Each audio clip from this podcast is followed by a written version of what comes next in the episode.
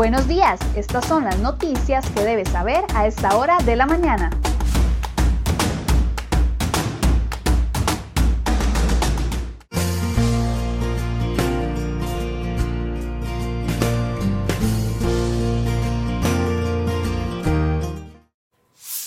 Martes 15 de septiembre, muy buenos días, muchas gracias por mantenerse informado con crhoy.com. Hoy un martes diferente, celebramos como país 199 años de vida independiente. Estas y otras informaciones vamos a verlas de inmediato.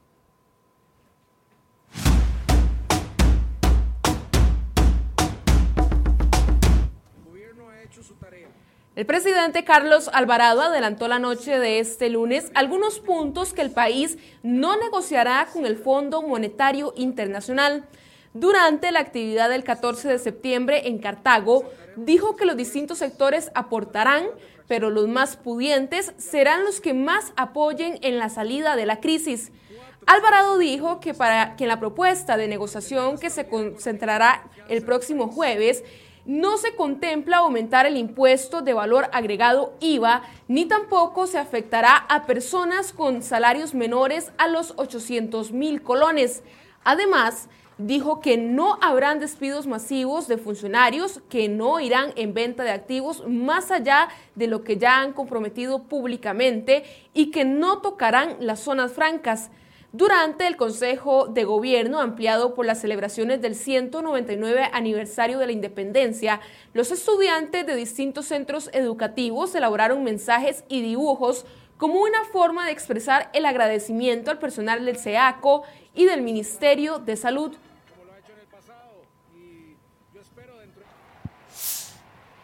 El porcentaje del presupuesto nacional que se tiene que financiar con endeudamiento se disparó a partir de que el PAC asumió las riendas del Poder Ejecutivo en el 2014. Así lo constató crhoy.com al analizar los presupuestos ordinarios de la República que presentaron al Parlamento las administraciones de Oscar Arias entre 2006 y 2010, la de Laura Chinchilla de 2010 a 2014 y ambos periodos del PAC con Luis Guillermo Solís y lo que lleva Carlos Alvarado. El porcentaje de endeudamiento para financiar los presupuestos ordinarios pasó de un promedio de 39% entre 2006 y 2014 a un 48% desde el 2015 a la fecha, es decir, entre ambos periodos, la necesidad de endeudamiento para el financiamiento del Estado creció en 9.2%.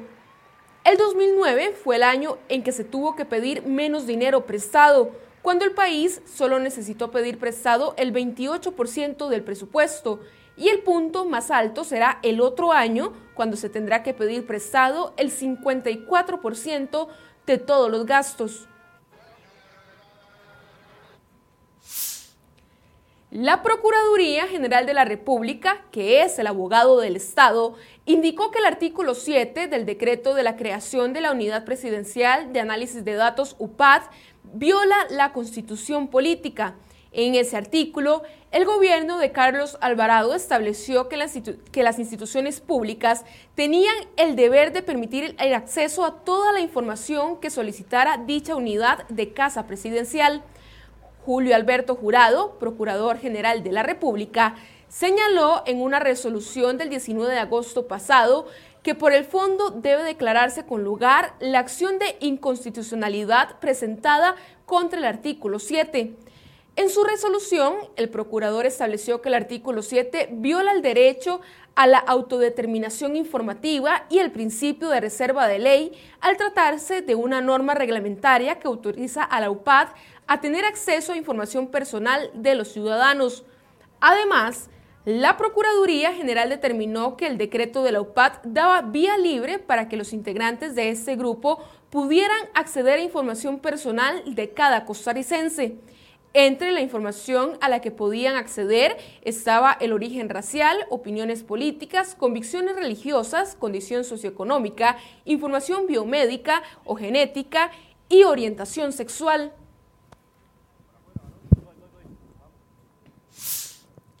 Luego de más de siete horas de negociaciones entre oreros, manifestantes y representantes del Poder Ejecutivo, finalmente se llegó a un acuerdo que permitió que se levantaran los bloqueos que se mantenían en la Interamericana Norte. El Ministerio de Trabajo y Seguridad Social se comprometieron, mediante el programa PRONAPYME, a inyectar 100 millones de colones como capital líquido al proyecto UNCADA. Además, el Poder Ejecutivo se comprometió a revisar los aranceles a la exportación de oro con muestras o materiales con y sin valor comercial. Inclusive, los oreros lograron que se incorpore la moratoria de 12 meses para otorgar permisos de exportación de oro a organizaciones mineras artesanales y de pequeña escala debidamente acreditadas en el Registro Nacional Minero. Detallaron además que solicitarán a Limas que se concentren en atender las solicitudes de unas 260 familias que se encuentran en necesidad económica.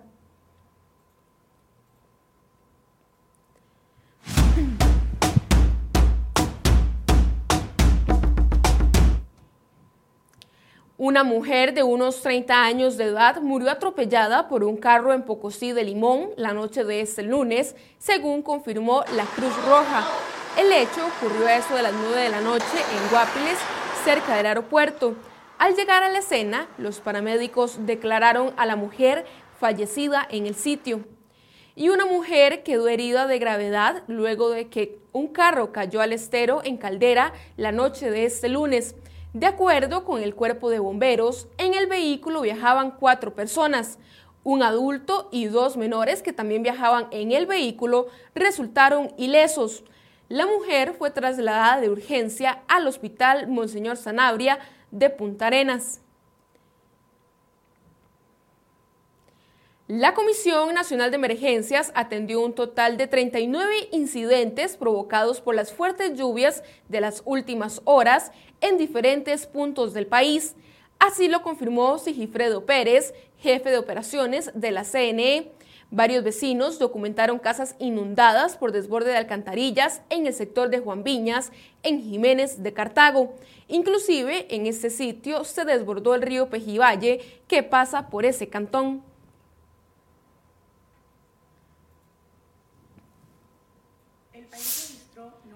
El Ministerio de Salud confirmó que el país sumó entre este domingo y el lunes 1.907 pacientes nuevos diagnosticados con COVID-19 para un total de 57.361 casos confirmados. De ellos, 21.206 personas se han recuperado. Además, se reportaron 31 muertes entre el mediodía del sábado y el mediodía del lunes para un total de 621 fallecimientos. La Caja Costarricense de Seguro Social indicó que hay 620 personas hospitalizadas. De ellas, 243 están en cuidados intensivos. Asimismo, con el fin de contener el incremento de contagio de COVID-19 en funcionarios de salud y ante la fase de apertura en la que está el país, piden realizar testeo masivo en personal de salud. Así lo solicitó el Sindicato Nacional de Enfermería y Afines SINAE, quien pidió a la Caja Costarricense de Seguro Social implementar un testeo masivo en su personal. Según el secretario general de la agrupación, Lenín Hernández Navas, con la reapertura económica, el personal de salud es parte del grupo que corre un alto riesgo de contagiarse.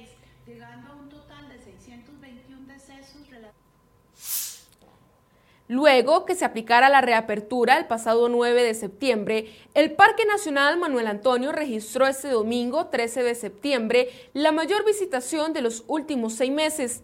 El parque recibió casi 1.600 personas en un día, situación que es normal durante un fin de semana largo. Las autoridades insisten en extremar las medidas de prevención y evitar aglomeraciones durante esta etapa de apertura. Y decenas de motorizados del Comité Cívico Nacional de Motociclistas de Costa Rica solicitaron a los diputados durante una protesta este lunes la rebaja en el monto del marchamo para el año 2021. La organización social extendió la petición a los congresistas, ya que, según ellos, el sector se ha visto afectado por los embates del coronavirus. La municipalidad de San José ya no girará recursos económicos correspondientes de los festejos populares al hospicio de huérfanos, luego de que el Consejo Municipal aprobara una moción. Esos recursos se destinarán ahora a propuestas distritales. El acuerdo de los regidores quedó en firme y le insta a la alcaldía municipal a girar las instrucciones necesarias. Este martes 15 de septiembre, las empresas que brindan el servicio de agua potable reiniciarán con los cortes a aquellas personas que no paguen. Las suspensiones se retoman luego de que se les pusiera pausa debido a la situación de emergencia sanitaria que atraviesa el país por la pandemia. Sin embargo, el gobierno de la República consideró que los cortes se pueden retomar a partir de este martes.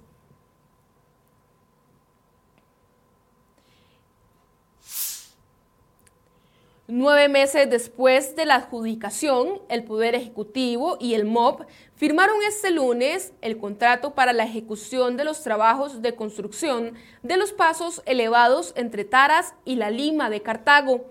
Con la firma del documento realizada en la zona, el siguiente paso será buscar el aval de la Contraloría General de la República para posteriormente girar la orden de inicio del proyecto. Los 58 millones de dólares con los que se financiarán las obras serán aportados por un crédito con el Banco Interamericano de Desarrollo BID. El último paquete de obras impostergables del proyecto para modernizar el corredor vial San José hacia San Ramón está sujeto a los impactos que produzcan las nuevas tarifas de peaje en las estaciones de Río Segundo y Naranjo en Alajuela. Se trata del lote 5 que involucra la modernización del intercambio a la altura de Intel en la autopista General Cañas y la ampliación del intercambio a la altura del ingreso al Aeropuerto Internacional Juan Santa María. Este quinto paquete de dos proyectos está estimado en 16 millones de dólares. Quedan invitados para el programa Enfoques a las 8 de la mañana, en el que se hablará sobre el aumento del costo de los peajes en la Ruta 1.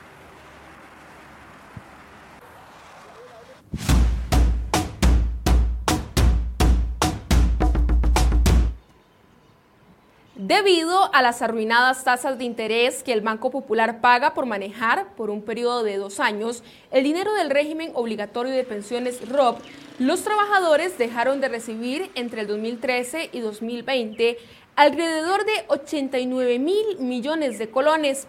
El cálculo fue elaborado por la Superintendencia de Pensiones, SUPEN, a solicitud de CROI y se produce a partir de obtener la diferencia entre el rendimiento pagado por el popular en esos años y los rendimientos en promedio ofrecidos en el resto del mercado.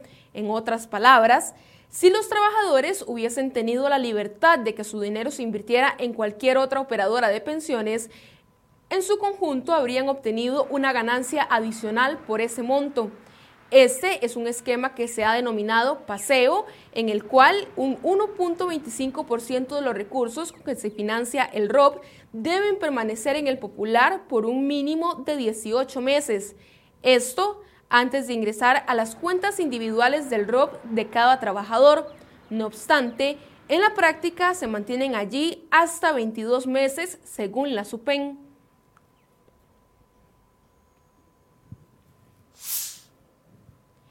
El presupuesto nacional para el 2021 transformará 50 órganos desconcentrados que actualmente engrosan la lista de instituciones públicas costarricenses.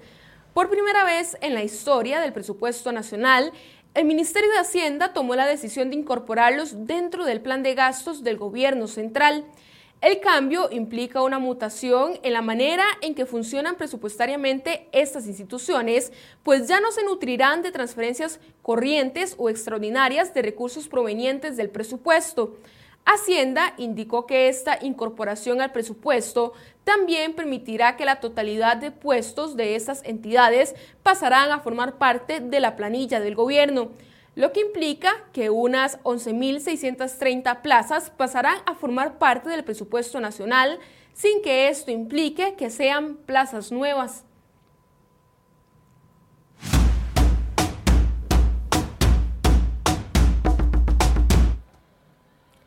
La policía de Ecuador investiga la violenta agresión de tres uniformados contra un civil que fue brutalmente pateado en el piso luego de ser derribado a golpes, según indicó el lunes la ministra de Gobierno Interior, María Paula Romo. Romo dio cuenta de la indagación al retuitear un comunicado de la policía sobre el video en el que se observa policías agredir a una persona durante un hecho registrado el domingo en el puerto de Guayaquil.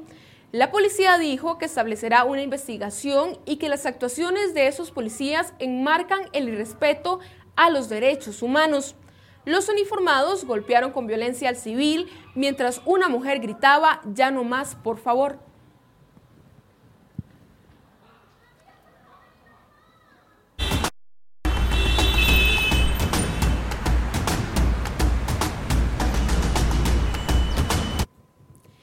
7 y 36 de la mañana, hora de realizar el reporte del tránsito. Iniciamos en Atillo 8, la vista hacia la intersección, donde vemos bastante complicado el paso.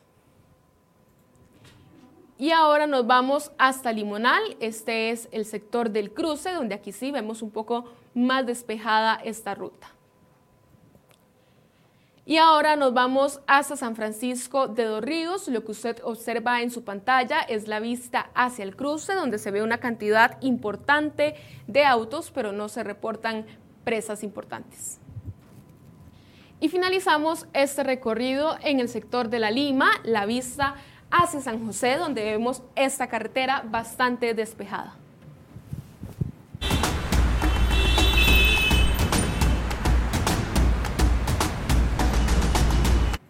Bien, y de esta manera concluimos esta edición de CRO Noticias. Los esperamos mañana a partir de las 7 y 20 de la mañana con más informaciones. Y recuerde, a partir de las 8 inicia el programa Enfoques aquí en la cuenta de Facebook de CROI.com.